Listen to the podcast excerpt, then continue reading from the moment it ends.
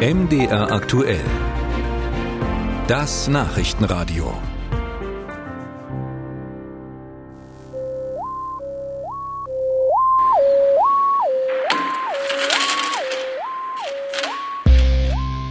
Ein Musikvideo. Dunkler Kapuzenpulli, schwarze Sonnenbrille. In einer düsteren Bahnunterführung steckt Rajan Mzien ein paar algerische Dinar in ein Münztelefon. Auf der Ablage liegt ihr grüner algerischer Pass. Ihr Ziel? Das algerische Regime anrufen. Hallo?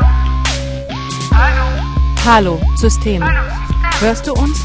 Oder verschließt du mal wieder die Ohren wie sonst auch? Hört mir zu, ihr Marionetten des Systems. Heute schweigen wir nicht mehr. Wir haben keine Angst mehr. Wir wollen eine Republik, eine Demokratie des Volkes, keine Monarchie. Die Menschen haben genug gelitten. Ihnen reicht's. Wir sind die Flut. Ihr Diebe lasst uns besser in Ruhe. Das System schweigt. Die Forderungen der jungen Algerierin bleiben unbeantwortet, klagt die Sängerin Raja Mzien. Ihre Texte sprechen vielen jungen Algeriern aus der Seele. Die Rapperin hat der algerischen Protestbewegung, dem sogenannten Hirak, eine Hymne geschrieben. Allo System hat bis heute über 40 Millionen Aufrufe auf YouTube. Die britische BBC setzte Raja Mzien 2019 auf ihre Liste der 100 einflussreichsten Frauen weltweit. Im algerischen Radio sind ihre Songs allerdings verboten.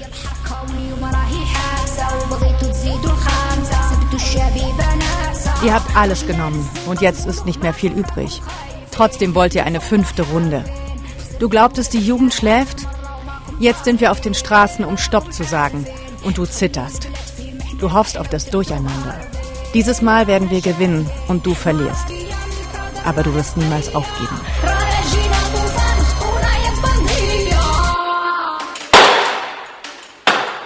Mzien begleitet musikalisch die Unruhen in ihrer Heimat. Im Frühjahr 2019 füllen Menschenmassen die Straßen in der Hauptstadt Algier und überall im Land. Ihre Forderung? Kein fünftes Mandat für Präsident Abdelaziz Bouteflika, der seit 20 Jahren Algerien regiert. Der über 80-jährige Bouteflika ist nach mehreren Schlaganfällen stark geschwächt und sitzt im Rollstuhl. Seit Jahren hat er nicht mehr öffentlich zum algerischen Volk gesprochen. Für viele ist er zum Symbol eines kranken herrschenden Machtsystems geworden. Einem Netzwerk bestehend aus Partei, Militär, Geheimdiensten und verbündeten Geschäftsleuten. Darüber rappt Raja Mzien schon lange, aus der Ferne. Wie viele Algerier hat sie Reis ausgenommen. Heute lebt sie im tschechischen Prag.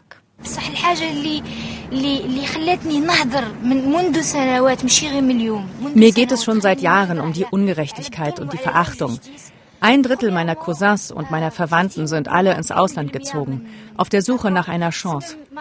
Ich spreche hier nicht von Einzelfällen. Ich kenne Leute, Leute aus meinem Viertel. Die Hälfte von ihnen ist im Meer ertrunken. Mögen sie in Frieden ruhen.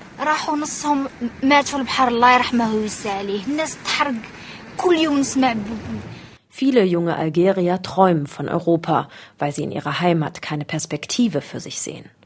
Knapp 70 Prozent der Bevölkerung sind jünger als 30 Jahre. Die Arbeitslosigkeit im Land liegt nach offiziellen Angaben bei etwa 12 Prozent.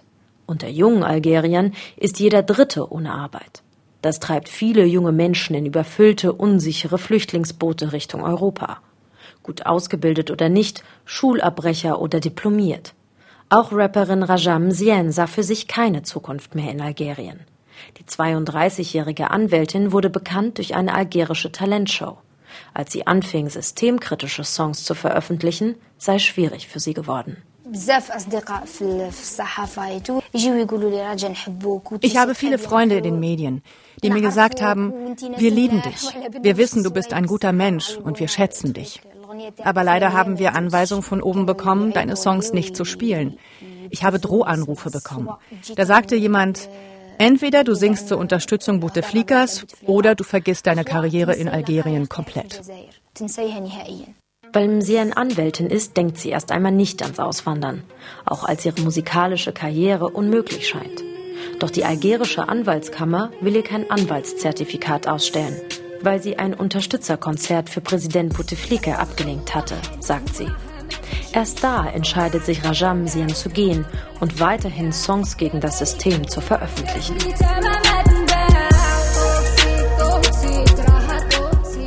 Rajamsian sagt, viele Algerier setzen große Hoffnung in die Protestbewegung. Aujourd'hui, quand on voit un gosse de, de 8 ans, 10 ans, ils disent, euh, ils disent, c'est vraiment des, des, des Selbst kleine Jungs, die nur acht oder zehn Jahre alt sind, sagen, ihnen reicht's. Die jungen Leute sehen ihre Brüder mit Diplomen, die arbeitslos sind und sich nicht mal eine Schachtel Kippen kaufen können. Es gibt keine Hoffnung und das ist gefährlich. Und diese Revolution ist da, um uns zu befreien. Der Irak hat uns befreit und zusammengeschweißt. Die Mehrheit des Volkes will Unabhängigkeit und Freiheit. Voilà, ça nous a soudés, ça nous a libérés. Donc la majorité de ce peuple veut l'indépendance, veut la liberté.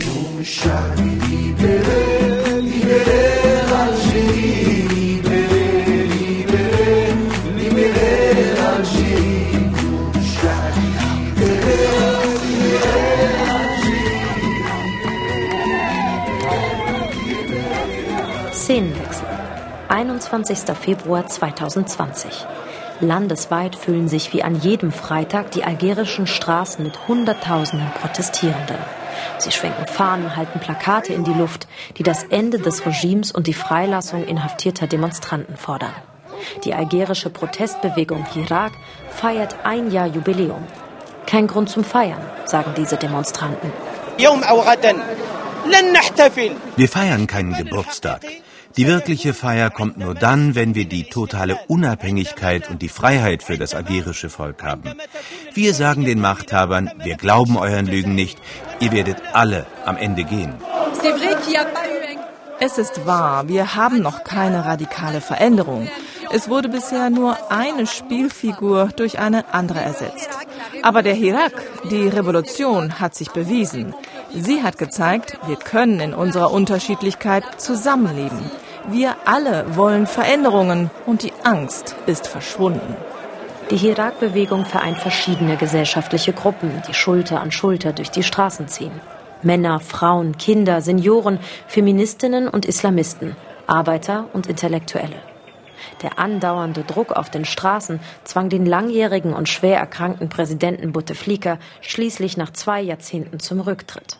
Die Bewegung habe das Regime verändert, resümiert die algerische Protestforscherin Amel Boubaker.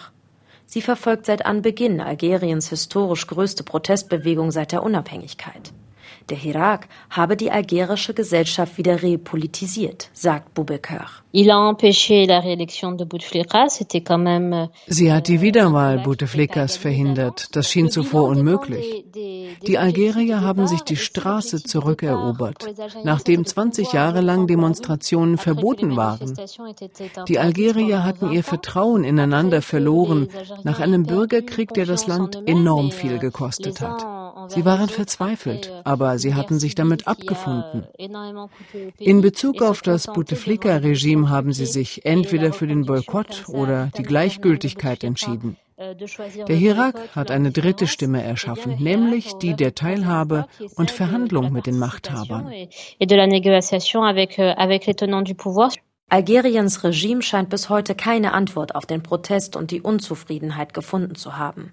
Die Reaktionen wechseln zwischen Repressionen und Reformversprechen, Inhaftierungen und Freilassungen von Regimekritikern sowie Verfolgung des Bouteflika-Clans. Zuletzt wurden hohe Haftstrafen gegen drei der ehemals mächtigsten Männer des Landes bestätigt. Said Bouteflika, Bruder des Langzeitherrschers und zwei ehemalige Geheimdienstchefs, müssen für je 15 Jahre hinter Gitter. Der neu gewählte Präsident Abdelmajid Tebboune ringt mit diesem Zickzackkurs nicht nur nach einer höchst umstrittenen Wahl um Legitimität, sondern auch um ein Verhältnis zur Protestbewegung. Die Präsidentschaftswahlen im Dezember 2019 waren von einem Großteil der Bevölkerung boykottiert worden, weil die aufgestellten Kandidaten als Bouteflika-Vertraute galten. Der neue Präsident Tebboune versprach dennoch Besserung, Dialogbereitschaft und Reformen. In seiner Antrittsrede sagte er, Ich erkläre, dass der Staat auf die grundsätzlichen und berechtigten Hoffnungen unseres Volkes eingehen wird.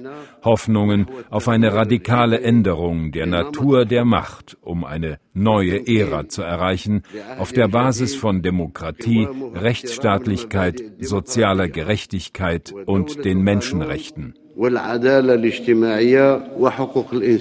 Den großen Worten ließ er erst kleine Taten folgen. Ein Teil der politischen Gefangenen des Widerstands wurden freigelassen. Eine von ihm eingesetzte Kommission arbeitet an Empfehlungen für eine neue Verfassung, über die das Volk in einem Referendum abstimmen soll. Protestforscherin Amel Boubaker sieht darin allerdings kein positives Zeichen. Euh,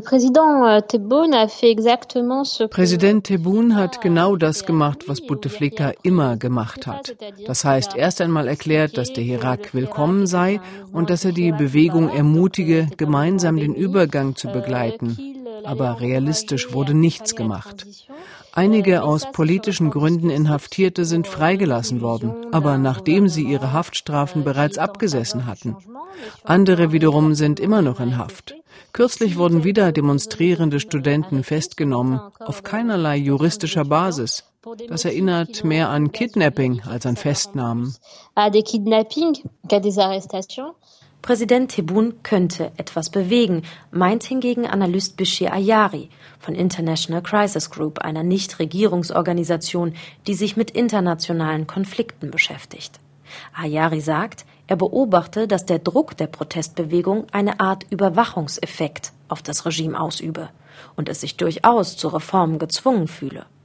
Allerdings müsste Präsident Tebboune mehr als nur die Verfassung in Angriff nehmen.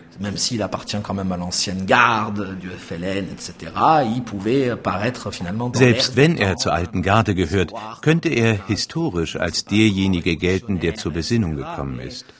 Er ist selbstverständlich kein großer Revolutionär, aber immerhin hat er erst einmal etwas angestoßen. Die Sache ist, die Algerier sind keine Tölpel. Wenn wir uns die Geschichte des Landes seit der Unabhängigkeit angucken, gab es immer wieder solche Versprechungen, Dialoge und so weiter. Es geht hier aber nicht nur um eine Änderung der Verfassung. Die Realität muss geändert werden. Das heißt, das Strafrecht, Zollrecht, Steuerrecht, öffentliche Verwaltung. Da geht es nicht nur um die Änderung von Verfassungstexten. Die algerischen Verfassungen wurden eh nie wirklich angewendet. Meiner Meinung nach ist das das Fundamentalste.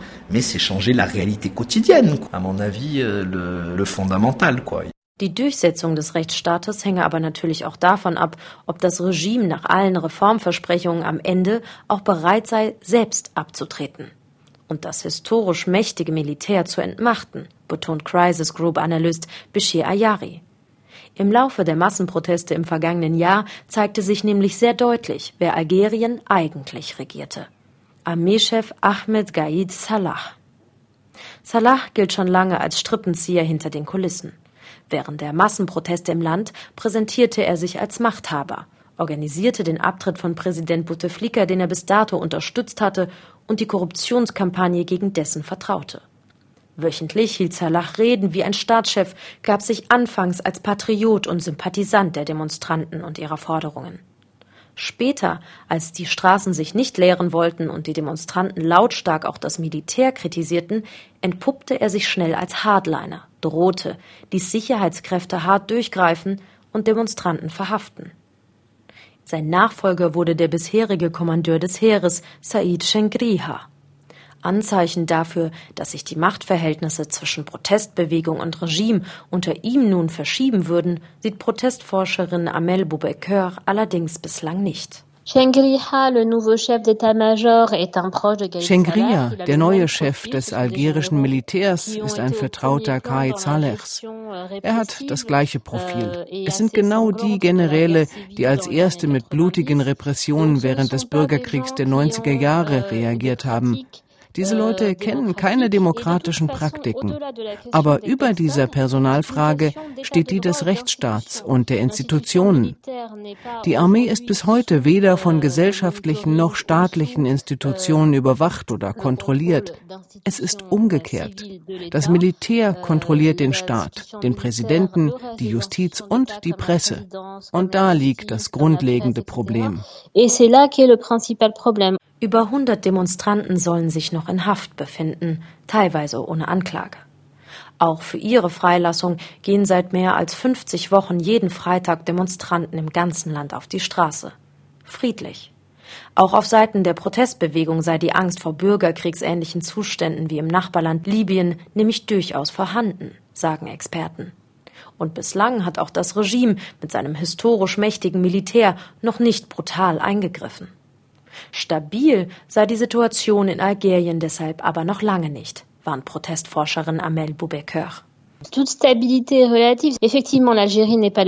Die Stabilität ist relativ.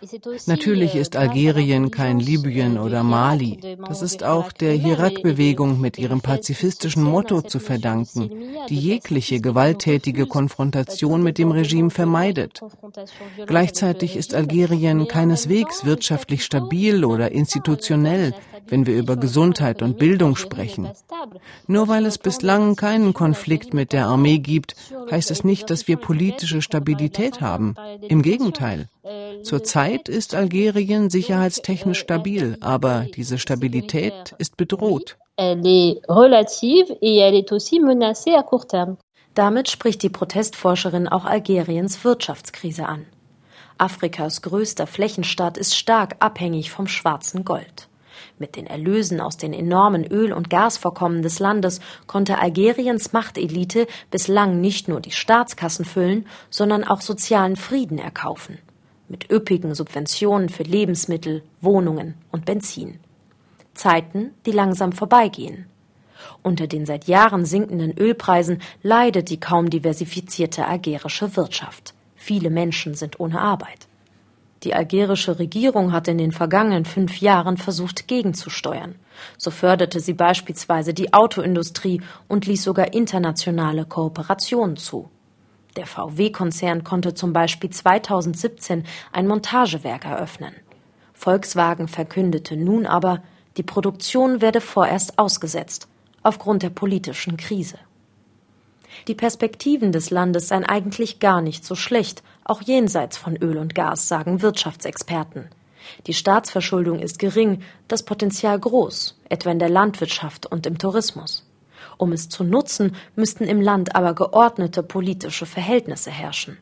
Bisher ist davon keine Rede. Eine Situation, die sich längerfristig auch als Risiko für die Protestbewegung entwickeln könnte, meint International Crisis Group Analyst Bishir Ayari. Le problème de, de, ce type de mouvement, euh, c'est toujours pareil. Et puis en plus, les Algériens ont une, une grande expérience de ça. Das Problem solcher Bewegungen ist immer ähnlich. Es gibt eine Bewegung in der Bewegung. Das heißt, diese Bewegung ist in sich sehr divers und hat noch keine klare Führungsriege. Das führt zu internen Spannungen, weil diese unterschiedlichen Ansichten kombiniert werden müssen. Man sei sich in der Bewegung zum Beispiel nicht einig, wie und ob man mit dem Regime verhandeln solle. Die Bewegung dürfe den Moment eines Verhandlungspunktes aber nicht verpassen, damit drängende Reformen auch angegangen werden könnten, so Analyst Ayari. Der algerische Schriftsteller und Journalist Kamel Daoud sagte einmal, die Stärke des sogenannten Hirak sei es, dass er keinen Kopf habe. Demnach könne das Regime die Bewegung auch nicht enthaupten. Diese Führungslosigkeit könnte die Bewegung aber auch schwächen, warnen Experten.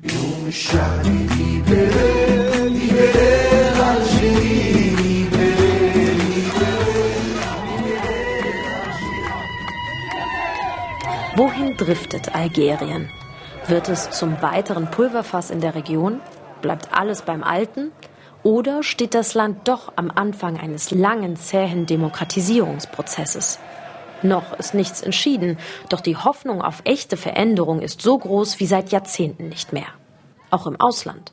Dort lebende Algerier, die für eine bessere Zukunft ihre Heimat verlassen haben, reisen für Demonstrationen an, um den Protest zu unterstützen. Sie sind motiviert durch den langen Atem der gesellschaftlich breit aufgestellten Protestbewegung.